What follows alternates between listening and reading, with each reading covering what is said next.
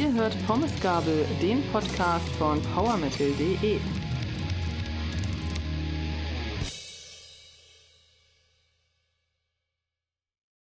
Hallo und herzlich willkommen bei Pommesgabel, dem Podcast von powermetal.de. Es ist Soundcheck-Zeit. Nach einer Durststrecke von zwei Monaten haben wir endlich wieder einen Soundcheck, über den wir sprechen können. Und es ist nicht nur irgendein Soundcheck, es ist der erste Soundcheck des neuen Teams im Hintergrund. Zu diesem Team und auch zum Podcast gehört unter anderem Marcel. Hallo Marcel. Einen wunderschönen guten Tag. Und Frankie gehört ebenfalls dazu. Hallo Frankie. Ja, frohes neues Jahr euch allen. Danke, danke. Das wünsche ich natürlich auch. Sag doch mal ganz kurz, wie war es für euch als Organisatoren des Soundchecks, das jetzt zum ersten Mal so am lebenden Objekt zu machen? Also erstmal möchten wir auch an der Stelle Peter für unheimlich viele tolle Jahre Soundcheck-Leitung dann auch danken.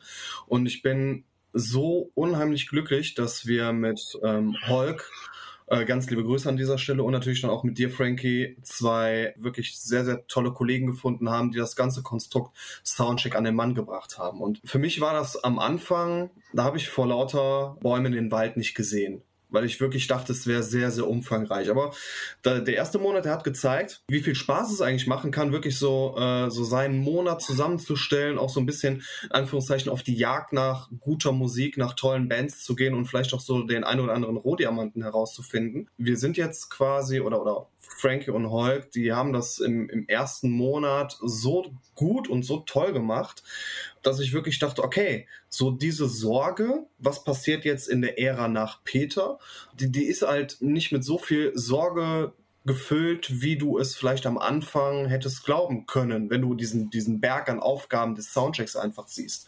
Und Frankie und Hulk, das sind ähm, im positiven Sinne alte Hasen, die das Geschäft verstehen. Mich persönlich macht es glücklich, dass das jetzt so gut über die Bühne gebracht wurde und, und gelaufen ist und ähm, dass wir einen sehr bunt gemischten Soundcheck mit, mit großen Namen, mit kleineren Namen, mit sehr, sehr interessanten Namen auf die Beine gestellt haben. Genau, aber Frankie, wie war es für dich? Naja, man könnte sagen, ich liebe kaltes Wasser, also nichts wie rein. Mhm. Ja, ja, war auch äh, schon mal sehr spannend und äh, ich schließe mich dem an. Es war irgendwo doch alles machbar und es, es ging alles recht gut und äh, ich glaube, das kann sich auch hören und sehen lassen und wir bauen da weiter drauf auf. Wunderbar. Ihr habt 23 Alben gehört und bewertet. Insgesamt haben acht Redakteure mitgemacht beim Soundcheck. Was direkt auffällt, es gab für keines der Alben 10 Punkte. Es gab einmal eine 9,5, das ist die Höchstnote, die hat Stefan vergeben. Siebenmal gab es eine 9, ich glaube davon allein dreimal von Marcel. Und die schlechteste Note ist eine 3,0 für den letzten Platz, äh, die hat Nils gezückt. Und was ich auch noch sehr spannend fand, als ich mir eure Noten im Detail mal angeguckt habe, nur bei dem fünften Platz, über den wir gleich sprechen, hat Frankie besser bewertet als Marcel. Außer den Alben, die wir jetzt hier besprechen, das sind die Alben 1 bis 5 und die Alben 21 bis 23, fand ich noch interessant, Xandria auf Platz 10, Beyond the Black Platz 15 und den 18. Platz teilen sich Atrocity und Ville Vallo mit ihren neuen Veröffentlichungen.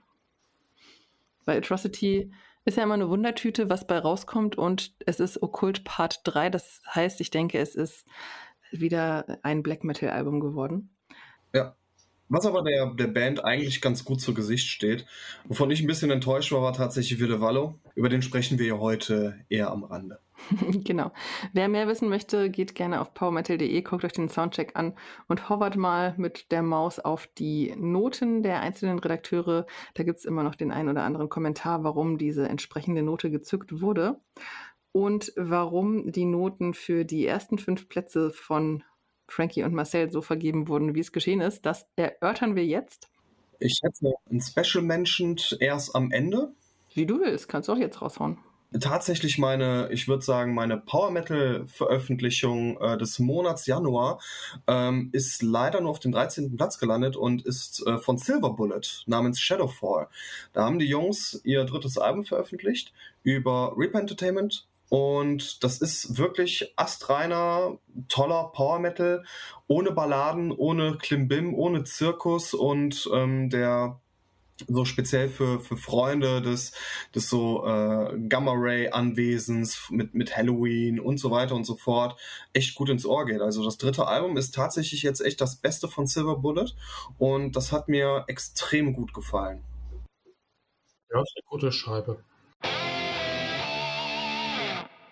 Platz 13 hast du gerade gesagt, wir springen acht Plätze nach oben, wenn ich mich nicht errechnet habe. Auf der 5 hat mich sehr gefreut sind Obituary mit dem Album Dying of Everything, das am 13. Januar äh, rausgekommen ist. Und Obituary machen schon sehr, sehr lange, nämlich seit 1988 Death Metal, kommen aus den USA. Und äh, die Band hat eine kleine Pause mal eingelegt von 1997 bis 2003. Dennoch ist Dying of Everything das elfte Album schon. Der Vorgänger, das selbstbetitelte Obituary, kam 2017 raus und auf der neuen Scheibe sind jetzt zehn Songs. Insgesamt ist es fast genau eine Dreiviertelstunde Spielzeit. Ähm, Tobi hat neun Punkte vergeben, das ist die Bestnote gewesen. Die schlechteste Note waren die sieben Punkte von dir, Marcel. Ja, Frankie liegt mit den acht Punkten genau dazwischen. Und 7,68 ist dann die Gesamtnote, also der Durchschnitt geworden. Und was mir als erstes auffällt, Obituary sind ihrem Stil treu geblieben. Das Debütalbum hieß nämlich Slowly We Rot.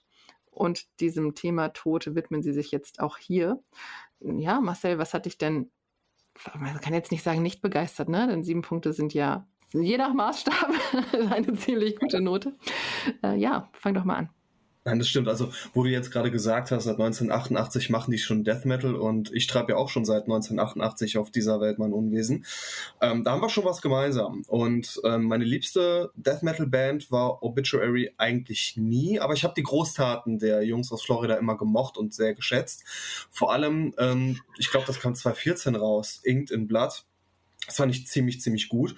Ja, und jetzt äh, Album Nummer 11 und es lässt mich so ein bisschen ratlos zurück. Also von den Songs her, die könnten Obi-typischer gar nicht sein, wie Burial Alive. Das bockt in sehr schneller Manier. Das Titelstück ist ein sehr guter Repräsentant für die gesamte Platte. Weaponized the Hate ist, ist mein persönlicher Hit auf dem Album und The Wrong Time. Ähm, das bleibt auch in Sachen Rhythmik ähm, ein absoluter Lichtblick.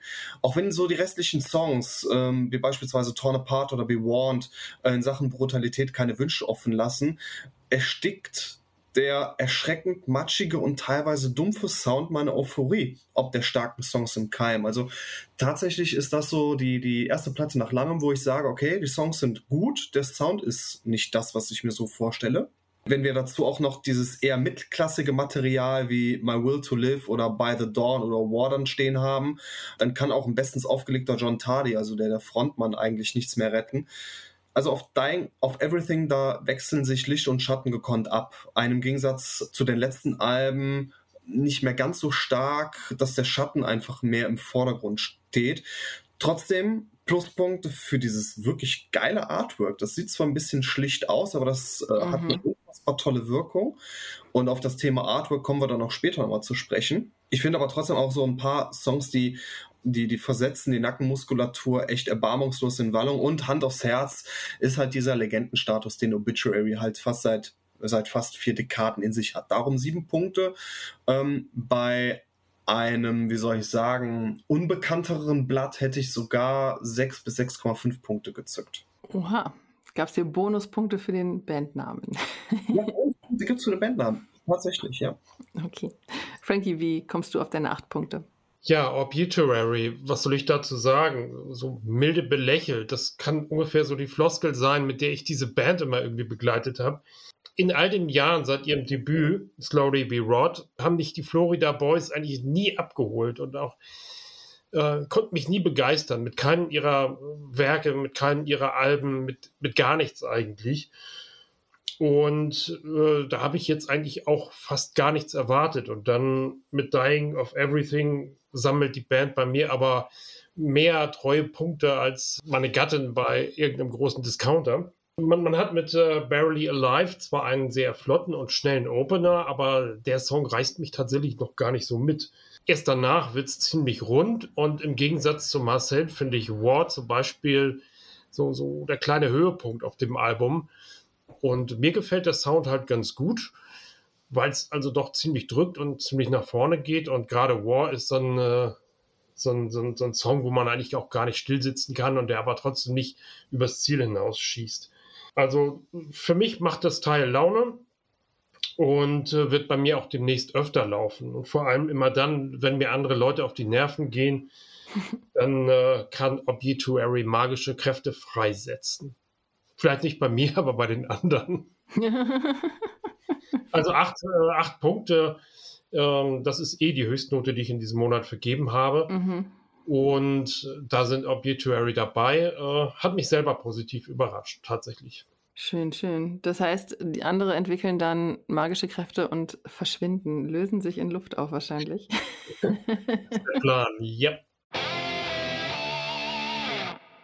Auf der 4 haben wir Riverside mit dem Album ID Entity. Spricht man es, glaube ich, aus. Das ist so geschrieben, dass man es auch Identity aussprechen könnte. Release-Termin ist der 20. Januar 23. Und Riverside ist eine polnische Band, 2001 gegründet, spielen Progressive Rock, Progressive Metal. Es ist inzwischen das achte Album. Der Vorgänger hieß Wasteland und kam 2018 raus. Auf ID Entity sind jetzt sieben Tracks und das kommt auf eine Spielzeit von 53 Minuten und 11 Sekunden. Also relativ ausladend, aber das ist ja für Proc tatsächlich noch relativ äh, kurz, sag ich mal. 9,5 Punkte gab es von Stefan. Die schlechteste Note, Marcel, hast du vergeben, das ist eine 6,5. Frankie hat sieben Punkte vergeben und insgesamt sind es 7,81 Punkte im Durchschnitt. Frankie, mach doch gleich mal gerne weiter mit Riverside. Es ist ja nicht so, dass ich diesem Genre so ablehnend gegenüberstehe. Und wenn ich mir das Jahr 2022 rückblickend angucke, was meine Favoriten angeht, dann haben es mit äh, Three und Virtual Symmetry gleich zwei Bands in die Top Ten geschafft, die so dem Pro-Genre zuzuordnen sind. Und äh, mit dieser polnischen Band habe ich eigentlich bislang noch so gar nichts zu schaffen gehabt. Und äh, Riverside schaffen es auch nicht ganz, äh, mein Herz zu erobern wie äh, die eben genannten Bands. Dennoch ist das Album unterm Strich ziemlich gut. Big Tech Brother zum Beispiel gefällt mir sehr. Hier zeigt die Band, dass sie in der Lage ist, technische äh, Prog-Elemente und geradlinigen Rock ganz gut zu kombinieren. Für mich die absolute Krönung ist das 13-minütige The Place Where I Belong. Nicht auszudenken, wenn das komplette Album jetzt von dieser Güteklasse wäre. Das ist schon ein Song, der irgendwie ruhige Passagen hat, ein bisschen Prog drin, also von allem etwas. Und das Ganze hat mich da so ein bisschen geflasht. Aber wie gesagt, leider nicht über das ganze Album. Insofern gibt es im Durchschnitt dann letztendlich eine 7. Was mir an Riverside noch sehr gut gefällt, ist die Stimme der Mario Studa, der klingt wie so eine sympathische Mischung aus Hansi Kirsch von Blind Guardian und Erik Wartberg von Zoon. Also so ein bisschen so diese Richtung, bringt das Ganze ein bisschen melancholisch rüber.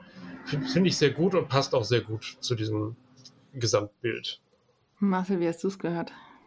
Ja, Riverside. Ich werde einfach partout nicht warm mit Riverside. Also einige Prog-Metal, Prog-Rock-Bands, die finde ich gut. Die anderen, da kann ich den Hype nur bedingt nachvollziehen und Riverside gehört da leider dazu.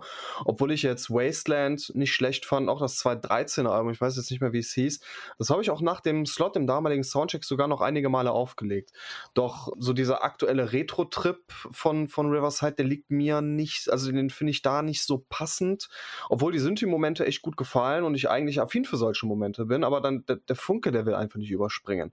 Und mir ist bei Friend of Foe auch der Wechsel zwischen diesem 80s-Feeling und dann dem harten Riffing ein bisschen zu abrupt, zu stringent. Auf dem neuen Album gefallen mir beispielsweise Refrains wie in Big Tech Brother, Melodien wie in Post-Truth oder The Place Where I Belong. Trotz Überlänge von 13 Minuten, das ist halt auch so meine Schmerzgrenze. Und ja, Riverside schafft es für mich einfach nicht, diese Stärken, die sie haben, in einem einzelnen Song zu bündeln und mich damit zu catchen, mich in den Band zu ziehen. Und mein Gewissen sagt, dass ich der Platte mehr als 6,5 Punkte geben müsste. Doch mein musikalisches Herz will da einfach nicht im Dreieck springen. Aber ein weiser Mann sagte ja auch schon mal, dass 6,5 Punkte keine schlechte Note sind. Machen wir weiter mit dem dritten Platz. Auf dem sind Memoriam mit dem Album Rise to Power. Veröffentlichungstermin ist der 3. Februar. Und wir bewegen uns wieder in sehr schönen musikalischen Fahrwassern, nämlich im Death Metal. Death Metal aus United Kingdom. Und Memoriam gibt es seit 2015. Rise to Power ist das fünfte Album und das Vorgängeralbum to the End kam 2021 raus. Jetzt auf Rise to Power sind acht Tracks und kommt auf eine Spielzeit von knapp 45 Minuten. Wenig überraschend hat Tobi hier auch wieder neun Punkte vergeben. Tobi ist ja ein kleiner Death Metal-Fan, beziehungsweise groß, wenn man die Körpergröße nimmt, habe ich mir sagen lassen. ja, ich glaube, äh, ich glaube, Tobi ist über 1,80. Also wir standen uns mal in Köln gegenüber mhm. und so wie ich das richtig in Erinnerung habe, ist er so 1,85, 86 oder so, aber ich kann mich auch täuschen. Okay, vielleicht klärt er uns ja mal auf. Und äh, 7,0 ist die schlechteste Note, die kam von Walter. Frankie, von dir gab es 7,5 Punkte und von Marcel gab es 9 Punkte. Damit kommt dann das Album auf einen Schnitt von allen acht Redakteuren von 8,18. Und wir beginnen Marcels Run der 9 Punkte. So viel Spoiler ich an dieser Stelle schon mal. Fang doch gerne mal an mit deiner Lobeshymne auf Memoriam und Rise to Power. Gerne. Ist ein gutes Album. Frankie, wie fandest du es? also ich, ich bin ohnehin so ein kleiner Memoriam-Fanboy, muss ich sagen, weil ähm, wenn man es einfach mal sieht, dass sie seit 2017 jetzt äh, im, im, Vorfeld vier wirklich sehr geile Alben so im alten Bolt Thrower Stil herausgebracht haben, aber trotzdem so ihre eigene Note mit eingebracht haben. Formidables Debüt äh, 2018 mit The Silent Vigil and äh, Requiem for Mankind, das waren super geile Nachfolger und To the End gehörte tatsächlich damals zu meinen meistgehörten Death Metal Scheiben. Aber im, Vergleich jetzt zum vierten Album finde ich jetzt die Songs of Rise to Power, auch ob dieses geilen Artworks ähm, noch eine Spur frischer, unberechenbarer und ja, man hat halt so diesen, diesen brodelnden Vulkan, auf dem dieses, dieses Album geschmiedet wurde und das macht halt einfach eine geile Figur. Bevor die ersten Töne dann ankommen, dieses geile Artwork und man hat halt einfach diese, diese wohlige Gänsehaut, die ich damals bei Bolt Thrower hatte, die ich seit 2017 bei, bei Memoriam habe und das die Jungs, die zeigen halt einfach, wie, wie Death Metal der alten Schule 2022 äh, bzw. 2023 jetzt auch klingen sollte.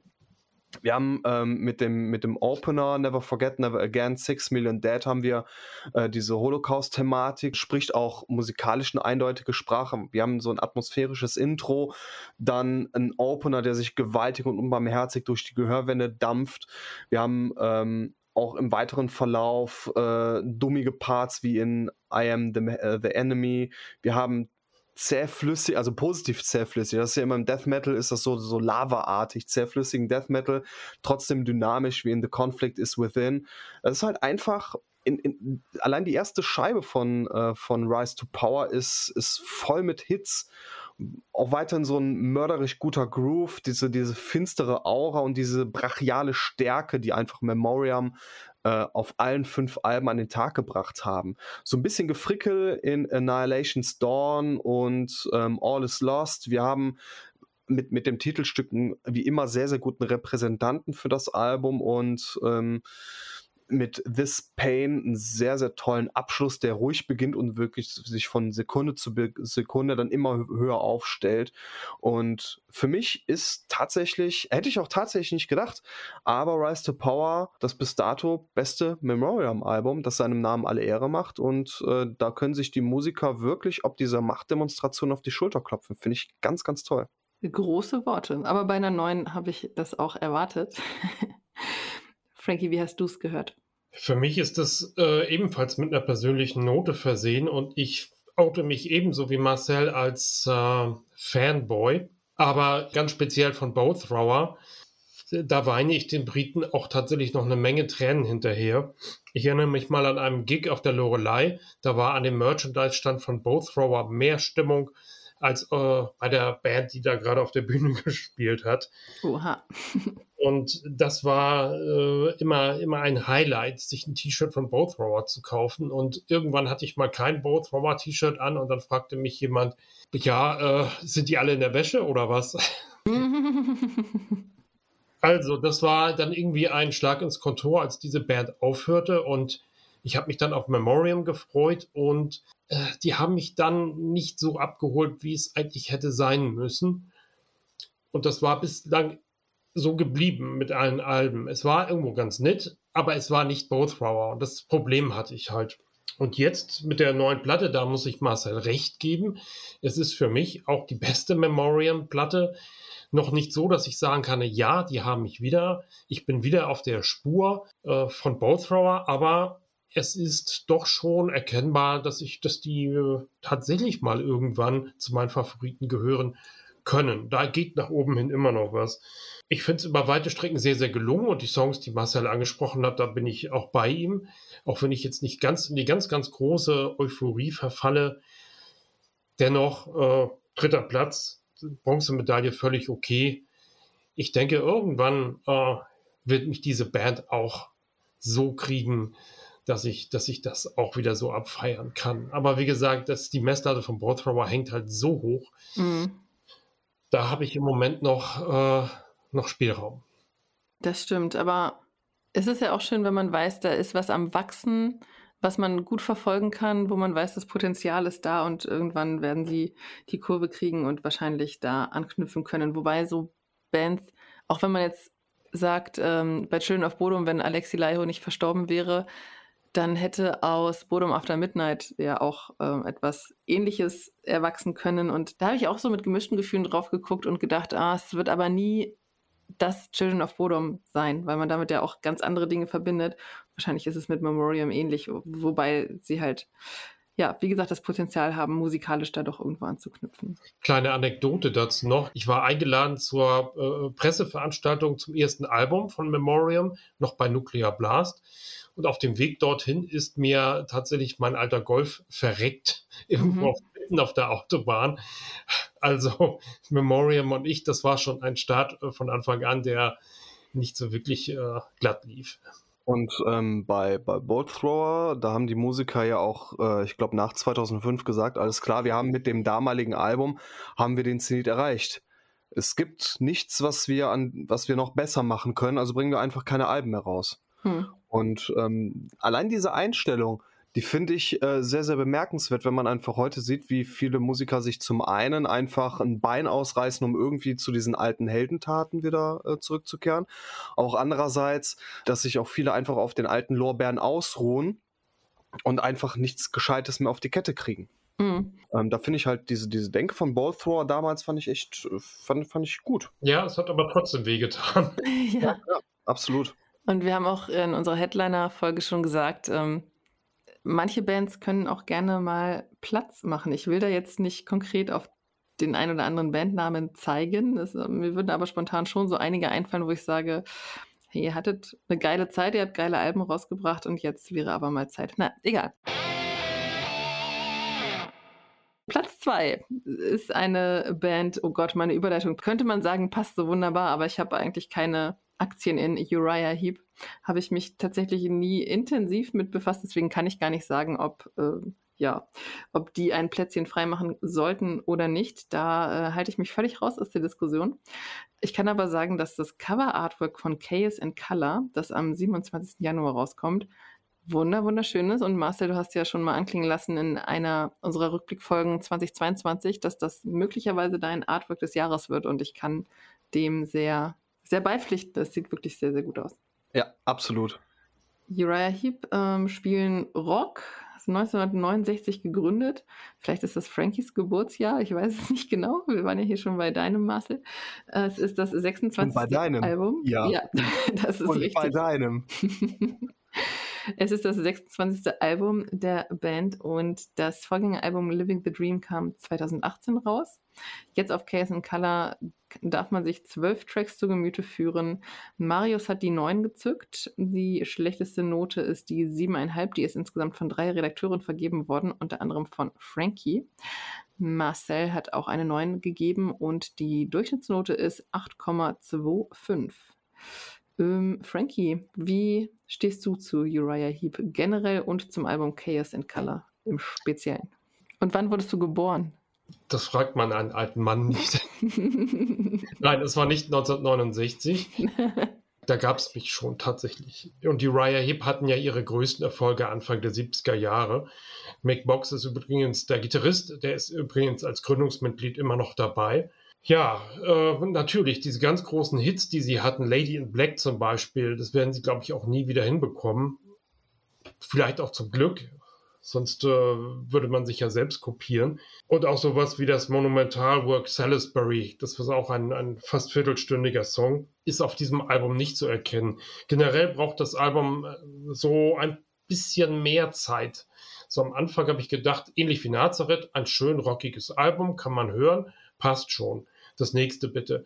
Aber dann hat es doch so ein bisschen geklickt und gefunzt überall und es haben sich doch so ein paar richtig, richtig gute Songs rauskristallisiert. Äh, You'll Never Be Alone zum Beispiel, das baut sich so Stück für Stück auf, gefällt mir sehr, sehr super. Oder Golden Light, das klingt tatsächlich so ein bisschen ähnlich wie Easy Living, so in dem Stil, hat ein bisschen Pep und nimmt mich auch mit. Dann äh, die achtminütige ruhige Nummer One Nation, One Sun. Das ist auch ein, äh, ein sehr, sehr schönes, episches Werk. So, dennoch bleibt insgesamt nur, in Anführungsstrichen, nur ein guter Gesamteindruck. Denn oft finde ich diese alte Orgel so ein bisschen überrepräsentiert. Mhm. Zwar das Trademark dieser Band schon immer gewesen, aber das ist auch genau der Grund, warum Uriah Heep nie bei mir auch zu Teenie-Zeiten, wo ich schon Rockmusik gehört habe, nie ganz oben stand und hinter diesen zeitgenössischen Bands wie Queen, Led Zeppelin oder Deep Purple immer so ein bisschen hinten dran stand. Die konnten mich äh, noch nie so wirklich faszinieren. Und so ist es auch mit Chaos in Color. Es ist ein gutes Album, werde ich wahrscheinlich auch öfter nochmal äh, auflegen. Aber es hat in diesem Monat nicht nicht wirklich für ganz hohes Werden bei mir persönlich gereicht. Mhm. Aber bei dir, Marcel? Ja, zunächst, Uriah Heep ist einfach einer der geilsten Bandnamen, die es gibt. Ich finde den klanglich so richtig, richtig geil und ich verbinde beispielsweise auch mit Easy Living eine, äh, ja, eine, eine wunderschöne Zeit. Das ist einer meiner All-Time-Favorites mit Locomotive Breath beispielsweise. Ich fand die letzten Alben Living the Dream und Outsiders fand ich sehr, sehr gut, aber das Neue, das toppt diese beiden Alben nochmal. Und du hast es jetzt vorhin schon gesagt, das ist mitunter das geilste Artwork, was ich seit Jahren gesehen habe weil es äh, speziell so diese chaotischen Zeiten, denen wir uns seit März 2020 befinden, kaum besser inszenieren kann. Es ist atemberaubend, es ist dramatisch und es ist einfach fantastisch von diesen Farben, von diesem matt-schwarzen und diesem Farben-Overkill dann im Vordergrund. Also selbst wenn ich der Platte musikalisch nur einen Punkt gegeben hätte, hätte ich mir es auf äh, Schallplatte gekauft, allein ob des Artworks. Ja, aber trotzdem musikalisch ähm, Frankie, du hast vorhin diese Hammond-Orgel erwähnt. Ich verbinde sie einfach mit Heap und sie gibt mir einfach so dieses wohlig warme Gefühl. Das Chaos and Color Album ist vom ersten bis zum letzten Ton ein großartiges und in sich stimmiges Album und lässt auch 54 Jahre nach der, nach, nach der Gründung dieser Band äh, selbige noch in wahnsinnig vitalen Licht erstrahlen. Man hat, wie gesagt, diese klassischen Rockgitarren, äh, diese erwähnten Klimperklänge, Harmonien, Melodien, sowie Bernie Shaws unnachahmlicher Gesang. Das sind so diese kleinen Mosaiksteinchen, die sich dann äh, zusammensetzen für die Klasse von Chaos and Color sorgen. Songs wie Save Me Tonight oder Closer to Your Dreams, die, die, die flattern mir seit Tagen im Ohr herum. One Nation, One Sun ist auch ohne Kitsch eine sehr schöne Ballade. Hail the Sunrise, Golden Light, sie geben so dieses lebensbejahende Gefühl des äh, 1970er Rocks noch mit ins Jahr 2023. You'll Never Be Alone oder Silver Sunlight sorgen auch in tristen Momenten für Sonnenschein. Chaos and Color setzt für den klassischen Hardrock eine, die, die Messlatte schon verdammt hoch an. Für, bei mir läuft das Album echt seit seitdem ich es habe rauf und runter. Ist wahnsinnig gut. Krass. Dann nicht nur Anwärter auf dein Artwork des Jahres, sondern auch Top 20, denke ich mal schon. ja, mal schauen. Äh, also bis dahin ist es noch, es sind noch elf Monate und wenn ich so sehe, was in diesem Jahr noch so veröffentlicht wird. Wir werden sehen. Kurze Anekdote, ich habe den Mic Box 2019 fast mal über den Haufen gerannt. Die das gerade gefahren. ja, dachte ich auch. Äh, ja, das, das war da. Ähm, Nein, das war bei einer Autogrammstunde beim Rock of Ages Festival. Da war ich mit einer anderen Band. Wir haben Autogrammstunde gehabt und Uriah Heep waren danach dran. Und als ich dann so alles äh, Schreibutensilien so zusammengepackt habe und mich so quasi aus dieser, aus dieser Hütte, aus, wo diese äh, äh Signing-Session stattfand, mich rausbegeben habe, standen plötzlich Uriah Heep da und guckt schon auf die Uhr. äh, die waren übrigens auch nur wegen der Autogrammstunde drauf, weil das Headliner-Konzert von denen an dem Abend ausgefallen war. Okay. Oh. Ja, weil es, äh, der, davor haben Rose Tattoo gespielt und während des Gigs kam das Unwetter und mhm. hat die Bühne in einen See verwandelt. Und dann haben sie den Konzertabend dann abgebrochen. Das ist ein denkwürdiger Abend. Ich habe Uriah Heep im Vorprogramm zu äh, Judas Priest mal gesehen vor, vor einigen Jahren. Das war so fantastisch. Das war so geil. Also auch Priest, aber Uriah Heep äh, waren live echt, hätte ich nicht gedacht, echt eine ne Bank. Die waren gut, waren sehr, sehr gut. Sehr, sehr gut sagst du, Marcel, vor allem auch zu dem Soundcheck-Sieger des Januars. Das sind Katatonia mit Sky Void of Stars. Release Datum ist der 20. Januar und Katatonia kommen aus Schweden. Sie gibt es seit 1991. Wir bewegen uns hier im Death Metal, aber im recht langsamen, getragenen, etwas doomigen Death Metal. Sky Void of Stars ist das 13. Album. Das Vorgängeralbum City Burials kam 2020 raus und wir bekommen zehn Tracks hier zu hören. Eine gute Dreiviertelstunde geht das Album. Nils feiert es sehr. Er gibt auch neun Punkte, so wie du, Marcel. Rüdiger hat die sieben gezückt, das ist so die tiefste Note. Frankie, du liegst mit deinen acht Punkten genau dazwischen und der Durchschnitt für das Album liegt bei 8,37. Marcel, magst du gleich mal weitermachen mit, mit Loben, mit der ja. dritten Neun hier von dir in Folge? Ja, die dritte Neun in Folge, das ist, ähm, ich komme mir jetzt ein bisschen dämlich vor, wenn ich jetzt wirklich jedes Album feiere, aber es waren halt echt krasse Alben mit ähm, Rise to Power und Chaos and Color und jetzt Skyward of Stars. Ja, die Meister der Melancholie sind zurück und ähm, ganz ehrlich, welcher Veröffentlichungszeitpunkt könnte für ein Katatonia-Album besser ausgewählt sein als dieser Januar? Die Feiertage sind vorbei, es ist nass, kalt, Sonnenstrahlen sind in weiter Ferne und dieser Flair von Katatonia, der kommt einfach sehr gut rüber. Und dadurch entfaltet auch die Skyward of Stars Platte ihre komplette Wirkung. Absolute Pluspunkt ist dieser, dieser dichte, ähm, intensive Sound, eine sehr nachdenkliche Aura und eine sehr detailverliebte und auch progressive Spielweise. Und all diese Punkte sind neben der etwas härteren Gangart vielleicht noch ein bisschen präsenter, genauso wie diese Ohrwurmdichte, die mich einfach beeindruckt. Ich konnte einfach keine andere Note zücken, außer die neun Punkte, weil sich hier die Hits gegenseitig die Klinke in die Hand drücken. Die Melodien, die entfalten sich in vollster Pracht, schönste Harmonien in Hülle und Fülle. Auch wenn Colossal Shade, ob des schweren Grooves, äh, sich von Opaline inklusive elektronischer Untermalung sehr unterscheidet, ähm, Drap Moon den Fokus auf den wirklich sehr, sehr schönen Gesang legt oder Impermanence den Refrain in den Vordergrund setzt, haben alle Songs auf dem Album diesen, diesen typischen, diesen wohligen Katatonia-Flair, dieses Homecoming-Gefühl. Dadurch legt die Band an diesen kalten Wintertagen uns einen warmen Soundmantel um die Schultern und äh, schützt damit unsere Seele vor Frost. Für mich ist Katatonia eine einzigartige Band. Ich bin jetzt kein Mega-Fan von der Band. Ähm, aber so, wenn sie Alben herausbringen, dann bin ich wirklich Feuer und Flamme. Und weil es Katatonia versteht, diese Kunst melancholische Wärme und diese traurige Kälte unter einen Hut zu bringen. Das macht Katatonia unverwechselbar, einzigartig. Und ähm, mit Skyward of Stars unterstreichen die Schweden ganz klar ihren Status. Mhm. Oder Frankie. Das stimmt. Da hast du einige äh, Punkte aufgezeichnet, die ich das nicht besser hätte ausdrücken können. Das ist so, ihre, ihre Songs triefen irgendwo vor Melodramatik und am Ende fängst du an zu heulen und weißt eigentlich gar nicht warum. Ja. Ich glaube, so kann man es ausdrücken. Wenn man oder Frau äh, auf der powermetal.de Webseite ein bisschen rumguckt und rumsurft, wird man ein Review entdecken und zwar zu einem Spiel, zu einem Brettspiel. Das nennt sich Race Your Metal. Und auf diesem Spiel, was ich mir natürlich zugelegt habe, dank äh, Hannes tollem Review. Da ist Fachwissen unter anderem gefragt, neben Würfelglück natürlich. Und zwar darf man da Fragen beantworten zu allen möglichen Rock- und Metal-Bands. Unter anderem hatte ich dann die Frage, Äh, da ging es um die musikalischen Einflüsse von Katatonia in den 90er Jahren. So, das muss man dann erstmal wissen. Und da ja. war, war dem, wurde mir bewusst, wie lange diese Band eigentlich schon so ihr Schattendasein führt. Ich habe immer Berührungsängste gehabt. Ich habe mich nie an Katatonia herangetraut.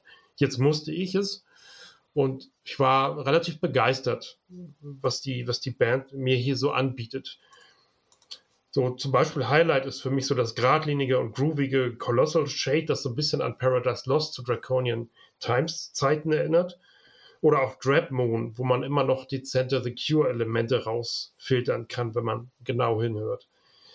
Aber insgesamt stimme ich Marcel zu, ein sehr harmonisches und durchaus tolles Album, was den ersten Platz verdient hat. Für mich tatsächlich acht Punkte wert. Wenn man auf Zehntel oder Hundertstel äh, runtergeht, das für mich zweitbeste Album in diesem Monat wo du gerade die Katatonia Frühphase erwähnt hast, die haben ja jetzt auch mit Death Doom angefangen. Und es gibt ein Label, die sich auf Kassetten fokussiert haben, auf die Veröffentlichung und auf den Re-Release von Kassetten. Und Darkness Shall Rise Productions hat sich dann auch der Frühphase von Katatonia angenommen mit Melancholium. Wenn, wenn ihr schon nach dem, äh, nach dem Spiel ähm, schaut, dann guckt auch gerne mal nach, der, nach dem Artikel Katatonia Melancholium. Anhand dieser Box habe ich auch viel mehr verstanden, wohin die Reise von Katatonia gegangen ist, bis sie an dem heutigen Punkt halt äh, ja immer noch für, für absolute Euphorie sorgt. Auch eine sehr, sehr schön aufgemachte Box. Kaufempfehlung von meinerseits. Ich mag es generell auch so ein bisschen in der in, in Frühphasen äh, zu, zu stöbern. Mhm. Da kann ich eben Melancholium sehr, sehr warm ans Herz legen. Dann alles Gute nach Schweden für den Soundcheck-Sieg des ersten Soundchecks 2023 bei powermetal.de. Genau.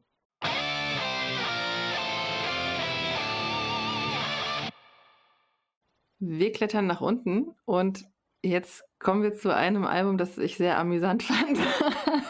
Platz 21 belegt Twilight Force mit At the Heart of the Winter Whale, das am 20. Januar rauskommt. Und ich habe das Bandfoto gesehen und dachte, hey, vielleicht ist das eine typische Marcel-Band mit Hammer, Bow, Axe und Sword. Ähm, wir bewegen uns hier auch im Symphonic Power Metal.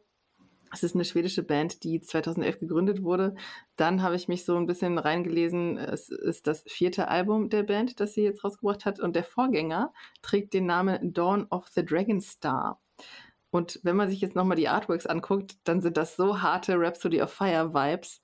Also Absolut. ich erkenne hier so ein bisschen, ja, äh, eine Band, die vielleicht in die Fußstapfen treten möchte. Ich weiß es nicht. Vielleicht kannst du, Marcel, da gleich noch ein bisschen mehr zu sagen. Ähm, man bekommt auf jeden Fall acht Tracks hier geboten auf At the Heart of the Winter Vale und 45 Minuten Spielzeit. Ähm, Marcel, du hast auch die beste Note vergeben mit siebeneinhalb Punkten. Die schlechteste viereinhalb Punkte kam von Stefan und Frankie hat zu sechs gegriffen. Ja, die Gesamtnote ist 5,93 und Marcel, wegen meiner Rhapsody-Frage würde ich jetzt auch gleich mal an dich das Wort wiedergeben. Ähm, wie viel hat Twilight Force denn mit Rhapsody gemeinsam? Äh, sehr viel, wenn man sich mal den Sänger anguckt. Wenn, wenn ihr euch da draußen nochmal unsere glorreiche ähm, Rhapsody-Folge of Fire anhört, ähm, dann kommt ihr auch an den Namen Alessandro Conti nicht vorbei. Und Alessandro Conti, der singt jetzt bei Twilight Force. Auch äh, ohne diese Info ist Twilight Force eine sehr, sehr kunterbunte Mischung aus Rhapsody of Fire, äh, Majestica, Stratovarius und ich, äh, du hast es ja auch vorhin gesagt, ich bin so affin für den Fantasy Power Metal, so wie Happy Metal, mit ordentlich Zuckerwatte und Gummibärchen, beziehungsweise in dem Fall Gummidrachen. Kitsch und Schmalz, ja, aber die, die Melodien und die Harmonien, die gehen, die gehen auf At the Heart of Winter Vale sehr gut ins Ohr. Der Sound, der ist opulent und vielschichtig, aber es gibt auch Songs wie lustigerweise die Bandhymne Twilight Force oder The Last Crystal Bearer, ähm, von denen ich mir mehr erhofft hätte. Darum auch nur 7,5 Punkte. Aber demgegenüber stehen wirklich coole Ohrwürmer äh, mit, mit reichlich Tamtam, Klimbim und ich weiß, dass diese Songs oder Twilight Force generell die metallische Hörerschaft so ein bisschen entzweit. Aber Freunden des Adventure Metals sagt Twilight Force auf jeden Fall zu. Äh, uneingeschränkte Empfehlung. Äh, vor allem sei hier äh, Sky Knights of Aldaria oder auch das Titelstück genannt. Das sind wirklich sehr, sehr tolle Songs mit theatralischem Gesang, der auch mal in den Chorgesang abdriftet, heroischem Feeling, Erzählpassagen, darum auch dieses Adventure Metal, man hat so ein bisschen so diesen Hörspielcharakter. Ähm, und die, die mutigen Drachentöter, die tanzen fröhlich im Kreis umher. Spürbar sind all diese, diese Punkte in nur einem Song mit The Highlands of the Elder Dragon, das mich ziemlich stark an die, an die Mitte der Nullerjahre von Rhapsody erinnert. Aber das machen auch die übrigen Melodien, da sie wirklich sehr eingängige Refrains haben, aber trotzdem auch genügend Abwechslung. Mal mit Akustikgitarren, mal ein bisschen härter, mal ein bisschen schneller. Das Album ist einfach stimmig. Artwork passend zum Januar, ähm, Sound, Epic, Theatralik, ein Hauch von Kitsch wie in Sunlight Night oder dem ausufernden Highlights of the Elder Dragon, ähm, stellenweise auch ein bisschen Musical Flair, aber das, das Album, das ist einfach gut gemachter, vielleicht objektiv ein bisschen zu dick aufgetragen, aber trotzdem toll gemachter Epic Power Metal, wie ich ihn vor 20 Jahren geliebt hätte. Mhm. Und heute zumindest immer noch mag. Da muss der Käse triefen. Frankie, was sagst du? Mir geht es ja wie so vielen Menschen auf diesem Planeten. Twilight Force macht ja keine schlechte Musik. Aber spätestens nach drei Songs muss ich die CD ausmachen, sonst kann ich für nichts mehr garantieren. äh, das ist ähnlich wie bei Dragon Force zum Beispiel. Gut, immer etwas überdreht und mir jetzt viel zu viel Brimborium drin. Diese Musik hat ihre Fans, das ist auch gut so. Und musikalisch zeigen die finden sowieso, dass sie ihr Handwerk verstehen. Darum geht es nicht. Also das ist also fachlich ist das alles völlig in Ordnung. Kleine Info am Rande, wo sich dieser Kreis der Informationen jetzt schließt. Jeder der fünf Musiker verkörpert ja übrigens eine äh, selbsterdachte Rollenspielfigur. So zumindest bei Wikipedia nachzulesen. So eigentlich müsste mir das als Pen and Paper Freak durchaus gefallen. Adventure Metal habe ich auch noch nie gehört. Ja, passt, passt tatsächlich sehr gut. So, die Geschichte dahinter hat natürlich auch gewisse Reize und sich mit der Band mal zu beschäftigen. Und manche Passagen in den Songs finde ich auch wirklich ganz klasse. Aber so das Gesamtwerk Twilight Force kann auch diesmal keine 20 erwürfeln. Willkommen zu Platz 22. Den belegen The Privateer mit dem Album Kingdom of Exiles. Release-Termin ist der 20. Januar. Und es ist tatsächlich die einzige Band aus Deutschland, die wir hier im normalen, in Anführungsstrichen, Rahmen besprechen. Die, ähm, genauer gesagt aus Freiburg. Und The Privateer gibt es seit 2008. Sie machen auch so was in eine ähnliche Richtung wie Twilight Force. Wir bewegen uns hier aber eher im folkigen Power Metal. Und ähm, The Privateer, wenn man das übersetzt, würde man auf Deutsch sagen, die Freibeuter.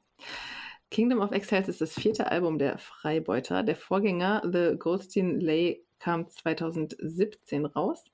Und ähm, auf dem neuen Album sind jetzt neun Tracks drauf. Plattenfirma ist Reaper Entertainment. Zweimal ist eine 4,0 gezückt worden. Die beste Note hat Marcel gegeben, die 8,5. Und Frankie, bei dir waren es 5. Der Schnitt des Albums liegt bei 5,56. Frankie, du liegst jetzt mit deinen 5, ja, fast genau drauf, ein bisschen drunter. Was hat dir denn alles gefallen bzw. nicht gefallen an Kingdom of Exiles? The Privateer, verdammte Landratten. Also das ist eine Piraten- und Piratinnenband aus dem Schwarzwald. Äh, das habe ich aber gleich durchschaut. Nein, im Ernst. Äh, ich habe The Privateer auch schon live gesehen auf einem Festival und äh, fand das total klasse. Also das hat richtig Spaß gemacht und man darf das Ganze auch, glaube ich, nicht so wirklich eng sehen. Und wer Fluch der Karibik toll findet und ähnliche Freibeuter-Schmonzetten, der darf hier gern äh, mal in das Konzert von The Privateer gehen. Das lohnt sich auf jeden Fall. Doch was sie hier auf diesem Album, auf dem vierten Album präsentieren, ist schlicht und einfach nur biederes Mittelmaß. Keiner der Songs schafft es irgendwie, den Enterhaken in meinen Schädel zu hacken. Äh, oder auch eine meiner Playlisten zu entern. Definitiv nicht. Du machst Marcel gerade ganz schön Konkurrenz. ei, ei, ei, ei, ei. Jetzt, jetzt, jetzt merke ich erstmal die Außenwirkung. ja, äh, brav und bieder statt Brandschätzung und Plünderei. Also irgendwie, da hilft auch ein Fässchen rum nicht mehr ich habe das Gefühl, dass die Damen und Herren hier nicht genau wissen, wo die Reise eigentlich noch hingehen soll. Wie gesagt, live macht das unheimlich viel Spaß. Und ich habe so ein bisschen den, den, den Querverweis zu Feuerschwanz, deren Platten äh, zu Beginn ja auch sehr belächelt wurden und die auch alles andere als qualitativ gut waren, in meinen Ohren zumindest. Das hat sich mittlerweile geändert. Die haben ihren Stil und äh, das Ganze drumherum auch wesentlich verändert und es wurde dann auch erfolgreich. Ich kann es mir vorstellen, dass es bei The Privateer auch wird, aber mit diesem Album tut mir leid, irgendwie noch nicht. Marcel, bevor du vom Stuhl kippst, sind The Privateer die deutschen Ailstorm? Äh, nein, zum Glück nicht. Das ist auch ein Grund, warum ich ähm, The Privateer mag, weil sie eben nicht die 17. Geschichte über Rum oder schunkelnde Freibeuter zum Besten geben, sondern das Prozedere auf etwas ernstere Themen lenken. Ich verfolge äh, The Privateer schon seit ihrem Anfang, seit 2010, Tavern Tales.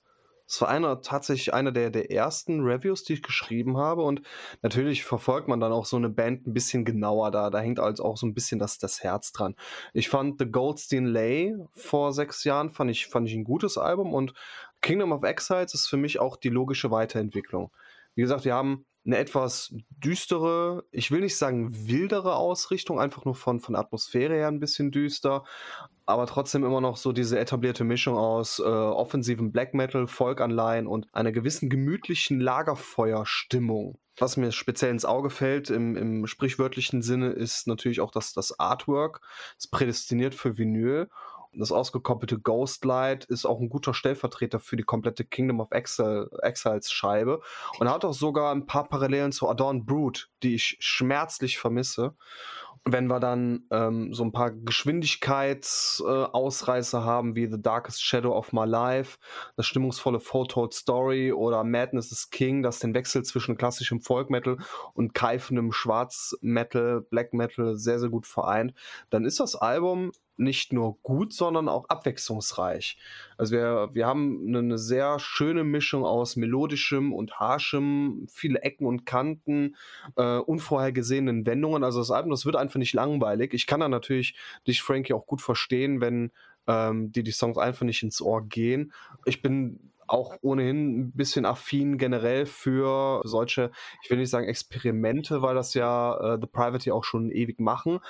Aber mir geht äh, Kingdom of Exiles wirklich sehr, sehr gut rein. Ist ein spannendes Album geworden und so. Das, das erhoffe ich mir natürlich dann auch irgendwie so von einer kleinen äh, Schiffsreise, von einer kleinen Schatzsuche.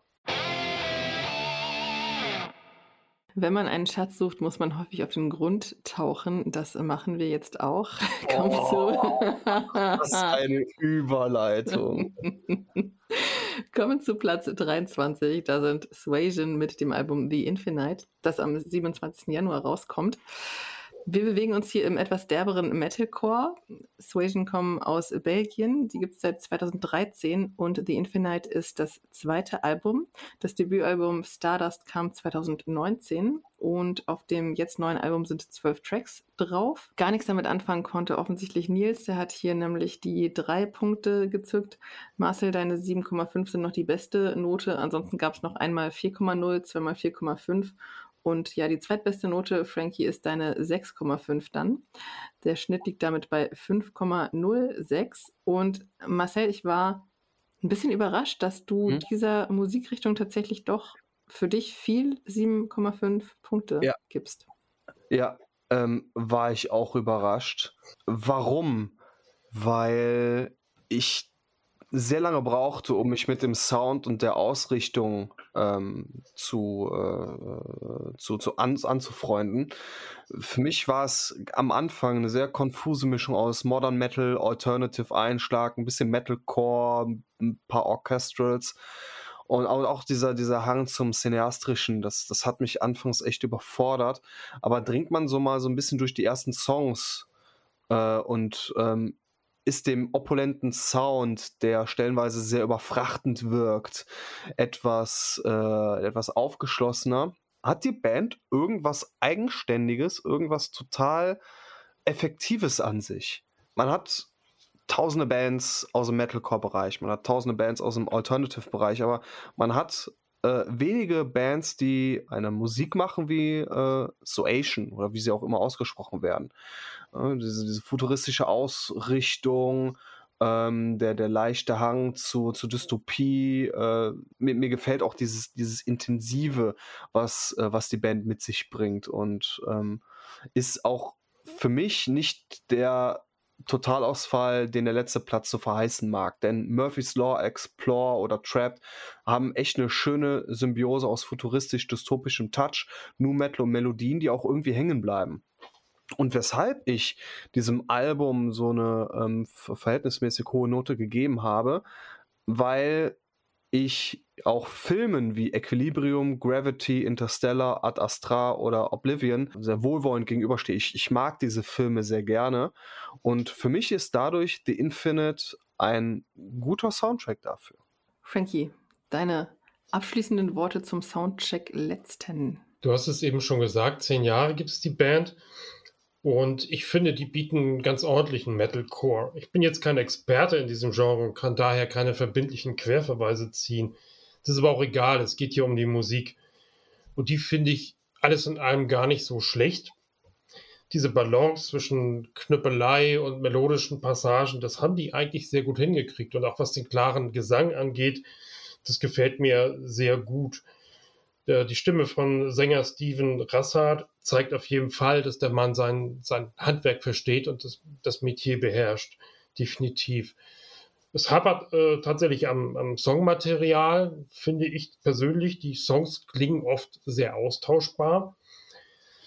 Und auch wenn die Tracks in sich eine überschaubare Länge haben und das Album mit 42 Minuten eigentlich äh, so im, im Standard-Normbereich bleibt, so sind mir dann Dutzend Lieder am Ende doch äh, zwei oder drei zu viel. Und wie ich finde, die Band übertreibt es ein bisschen mit den ganzen Synthesizern und mit den überladenen Bombasteffekten, sodass es dem Album am Ende so ein bisschen an Seele fehlt. Also ich finde es tatsächlich nicht schlecht. Und der letzte Platz ist tatsächlich in meinen Ohren auch äh, nicht verdient.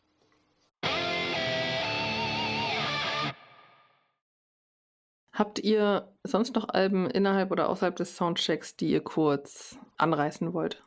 Ja, ich habe ja, wie gesagt, äh, ein paar Mal die Acht gezogen und wenn es da so ein bisschen an die Zehntel oder Hundertstel geht, dann hat tatsächlich der Sechstplatzierte bei mir die Nase vorne. Das sind die Black Star Riders. Äh, ich bin großer Ricky Warwick-Fan und vor allen Dingen The Almighty zählt für mich zu meinen Lieblingsbands aus den 90ern.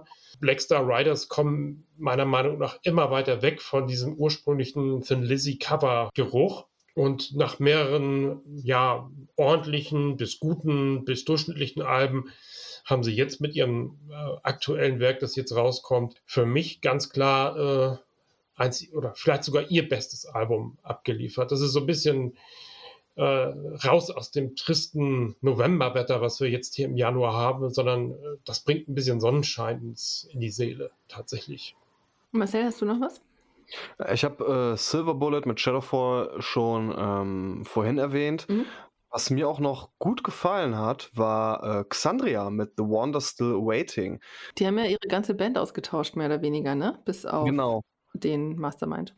Genau, ich habe mit ihm auch ein Interview geführt, was auch bald auf unserer Seite zu sehen sein wird, wo wir auch ein bisschen über die, die Hintergründe dieses, ja, dieses Rundumschlags eingehen. Aber wir gehen auch sehr auf die einzelnen Songs ein und ähm, das Album ist durch und durch besonders, macht seinen Namen also alle Ehre. Und mir hat es gut gefallen ich kann auch verstehen, wenn jetzt beispielsweise jemand wie, wie, wie Rüdiger oder so diesem, diesem Symphonic Metal äh, nicht ganz so offen gegenübersteht, aber mich hat das, mich hat das Album speziell so in den letzten Tagen, als die Noten eigentlich schon feststanden, hat es mich nochmal richtig gecatcht, auch mit dem Hintergrund des Interviews. Also ähm, lohnt sich auf jeden Fall, da mal in die, äh, in, in das Interview äh, reinzulesen. Ich habe aber noch was anderes ähm, für euch mitgebracht. Es hat jetzt äh, nichts mit dem Soundcheck zu tun. Es hat was mit Halloween zu tun. Also jetzt nicht mit dem Feiertag, sondern mit der Band. Ähm, es gibt jetzt keine neue musikalische Veröffentlichung, sondern eine, äh, eine trinkbare Veröffentlichung. Oha. Denn so in den letzten Atemzügen des äh, 2022er Jahres äh, kam der Seven Keys Pumpkin Spice Gin um die Ecke. Das ist quasi eine Kooperation zwischen Halloween und Brands for Fans. Das ist eine, eine schwedische Produktionsfirma, die Def Leppard Gins herausgebracht haben, Ozzy Osbourne Gins, Kiss Gins und so weiter und so fort. Und ich möchte ganz gerne einfach mal hier die Plattform ganz kurz nutzen, um über den mit leichtem Kürbisgeschmack angehauchten Gin von Halloween tatsächlich mal zu quatschen. Kürbis-Gin mit ganzen Früchten? das wär's. Ja, ja, ja der schmeckt extrem gut. Allein die, die Flasche ist, ist ein Hingucker, 700 Milliliter. Wir haben auch dieses kräftige Orange, für das einfach dieser Halloween-Kürbis steht. Für mich einfach eine, eine äh, geschmacklich sowie optische und auch äh, geruchstechnische sehr, sehr runde Veröffentlichung. Gefällt mir extrem gut. Und natürlich dann auch durch diesen Kürbis-Effekt hat es natürlich auch ein bisschen was mit Halloween zu tun. Und das war jetzt auch nicht der erste Gin, den ich jetzt für Power Metal E probiert habe. Aber das ist tatsächlich der erste Gin, äh, den ich lieber im Winter trinken würde als im Sommer tatsächlich. Gin ist auch so der Tee unter den Spirituosen, ne? Solange du Alkohol und Wacholder drin hast, kannst du da reinmachen, ja. was du möchtest. Ja. Ähm, das haben auch unsere KollegInnen von Time for Metal gemacht. Die haben jetzt ihren eigenen Gin. Ich habe den auch schon probiert. Ich glaube, du, Marcel, auch. Ja. Also ich mag, ich mag grundsätzlich auch diese Wacholder-Note. Und die ja. ist ja bei dem Time for Metal Gin sehr präsent. Und was ich auch cool finde, ähm, ich weiß jetzt nicht, ob es dann auch äh, dieses, dieses ähm, Accessoire dann mit der Flasche dazu gibt, aber es gibt so ein kleines Festivalbändchen um die Flasche herum. Also in meinem, in meinem Probepack von Time for Metal war so ein kleines Festivalbändchen dabei. Und so wie ich jetzt mir dieses Bild mal angucke, ist es auch in der regulären Flasche dann so käuflich erwerblich. Es ist ein nettes, nettes Gimmick, was äh, sich so ein bisschen von dem restlichen dann abhebt. Kommen wir dann abschließend noch zum aktuellen Lieblingslied. Frankie, was ist denn deins? Also das ist eine Band, über die man ja nun gar keine Worte verlieren darf, außer dass der, ja, der König des Metal, der König des Rock äh, vor sieben Jahren mittlerweile verstorben ist. Also kurz Motorhead mit Overkill. Marcel, bei dir? Äh, ich habe zwei Songs. Muss sein. Zum einen Kissing Dynamite mit Only the Dead. Ein absoluter Ohrwurm. Und ähm, Frankie und ich, wir sind in den letzten Tagen auf einen Song aufmerksam geworden. Einer Band, die es jetzt auch in den Februar-Soundcheck schafft, nämlich Dark Embrace. Und die haben mit Never Seen the Sun einen Song am Start.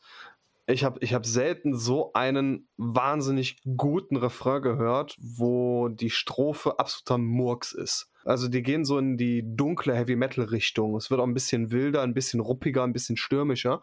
Und äh, nach dieser echt merkwürdigen Strophe setzt der Refrain ein und man denkt, wow, Wahnsinn, klasse.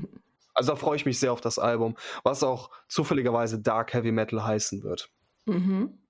Ich habe auch schon ein bisschen in die Zukunft gehört. Ähm, ich werde mit Tobi eine Folge bald aufnehmen zum Thema In Flames, also kleiner Rückblick. Und da machen wir auch einen kleinen Ausblick auf das kommende Album Forgone. Und ich habe heute schon mal quer gehört und Meet Your Maker ist ein verdammt cooler Song. Also freut euch auf die Scheibe, die kommt am, ich glaube, 9. Februar raus wird richtig gut und Meteor Maker ist mein absolutes Highlight. Vielen Dank euch fürs wieder ganz viel erzählen. Ich habe den Soundcheck im Dezember tatsächlich vermisst. Ich glaube, euch da draußen geht es größtenteils auch so. Und ich bin froh, dass es jetzt ja äh, wieder monatlich weitergeht mit dem Soundcheck. Vielen Dank ja. fürs Hören und bis zum nächsten Mal. Macht's gut. Bis dann. Ja, tschüss.